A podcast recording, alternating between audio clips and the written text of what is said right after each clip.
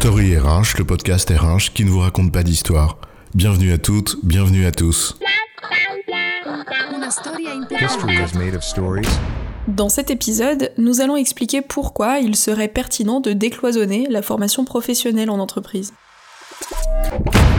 est un métier, alors tu l'exerces correctement s'il te plaît. Ça commence par ton expertise métier. Tu la développes, tu la peaufines.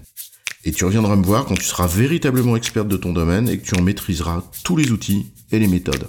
Oh, dans de nombreux domaines, c'est fou comme la formation professionnelle est guidée par une sorte de visée utilitariste, focalisée sur l'acquisition de méthodes et de techniques, avec une attente de retour sur investissement, de préférence le plus immédiat possible.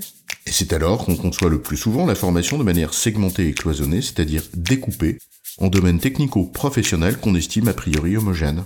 Même si ce découpage peut former efficacement aux techniques, cela ne permet pas de transmettre la perspective dans laquelle ces dernières doivent s'exercer. Pour ce faire, il faut voir plus large. Alors, décloisonner la formation professionnelle, c'est quoi l'histoire? D'abord, ce découpage en domaines techniques homogènes qu'on a évoqué précédemment, ben, c'est ce qu'on pourrait appeler des expertises techniques, et cela relève, à mon avis, bien plus de conventions et d'habitudes que de réalités professionnelles essentielles. En outre, le retour sur investissement en matière de formation, bah, en fait, c'est une attente légitime de l'entreprise. Ça participe d'une logique normale d'optimisation emploi-ressources. Notre objet n'est pas de remettre vraiment ça en cause, mais en revanche, de voir ce que ça demande. Enfin, il n'est pas non plus question de faire croire qu'il faut un socle important de culture générale dans l'absolu pour être un bon professionnel. On peut en être un dans son métier sans avoir fait ses humanités, on peut être un opérationnel épanoui, efficace, en ne connaissant de Montaigne que l'avenue, ou devenir un chef de projet performant et heureux, en ne connaissant de Picasso que le modèle de voiture. Mais en revanche, deux nécessités nous semblent devoir être soulignées, dès lors qu'on vise une certaine forme de professionnalisme dans l'exercice d'un métier.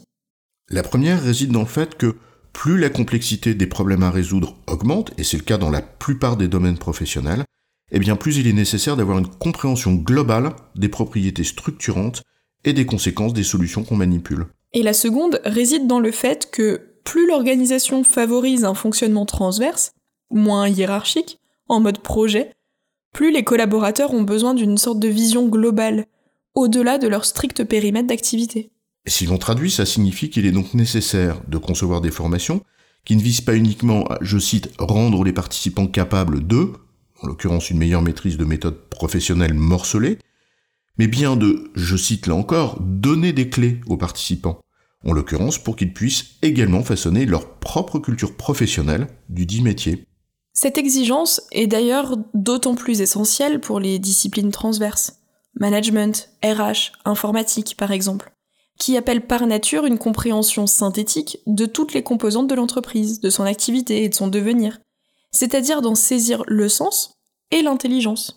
Alors, au classique développement de compétences métiers avec des formations destinées à enseigner la sophistication des concepts, des méthodes et des outils, eh bien, il faut adjoindre ce qui permet de comprendre les liens logiques et transverses qui les unissent. On pourrait presque appeler ça une forme de culture métier, voire de culture générale de l'entreprise, qui pourrait avoir une double finalité complémentaire.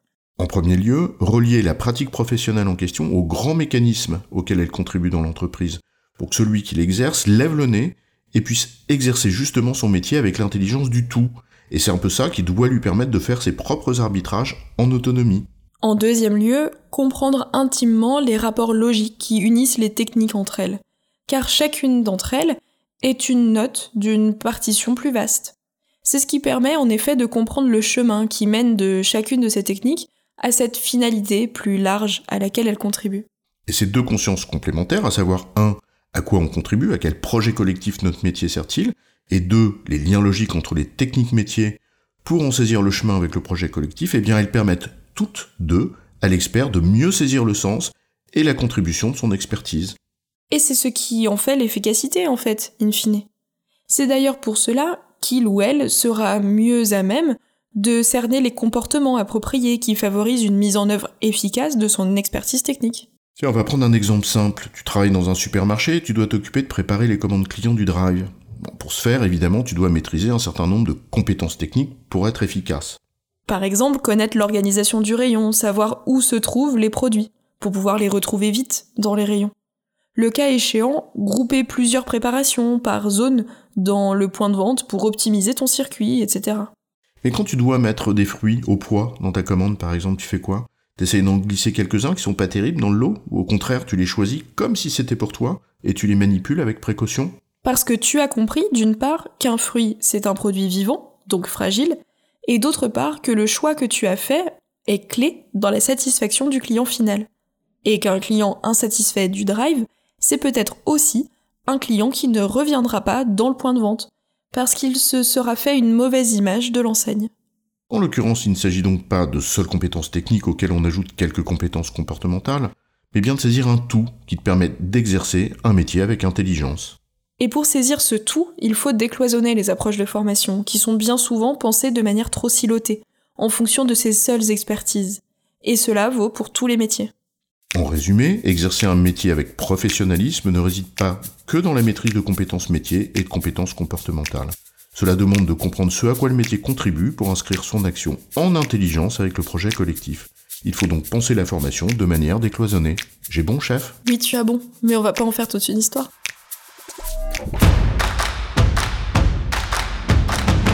Story RH, le podcast RH qui ne vous raconte pas d'histoire. Retrouvez tous les épisodes sur storyrh.fr.